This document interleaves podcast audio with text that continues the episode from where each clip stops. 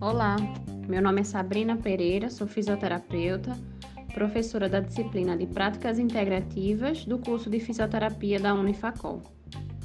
Então, eu vou falar um pouquinho para vocês hoje sobre as práticas integrativas e complementares em saúde durante a pandemia. Então, o que são práticas integrativas? São tratamentos que utilizam recursos terapêuticos baseados em conhecimentos tradicionais voltados para prevenir e tratar diversas doenças, sejam elas agudas ou crônicas. As práticas integrativas têm como proposta complementar e não substituir o tratamento convencional.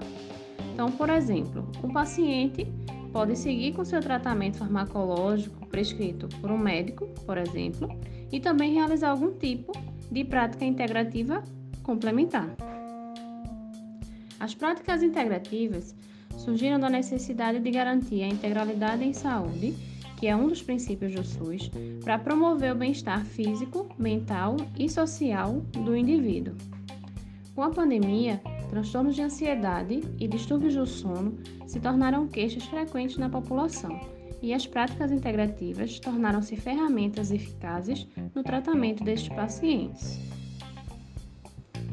Dentre as práticas integrativas estão a acupuntura, a homeopatia, a fitoterapia, a meditação, o yoga, o reiki, a aromoterapia, entre outros. Trazendo alguns exemplos, a aromoterapia é uma técnica natural que utiliza o aroma e as partículas liberadas por óleos essenciais e estimula diferentes partes do cérebro. O óleo essencial de lavanda, por exemplo, tem um efeito calmante e pode auxiliar no sono. Outro exemplo de prática integrativa é o yoga, onde está inserido a meditação, exercícios respiratórios e posturas, que tem como objetivo trazer o equilíbrio entre mente e corpo. Os florais de bar são componentes energéticos à base de flores que possuem a capacidade de restabelecer o equilíbrio emocional e energético necessário ao indivíduo, restaurando a saúde e bastante utilizado em transtornos de ansiedade ou transtornos do sono em adultos e também em crianças.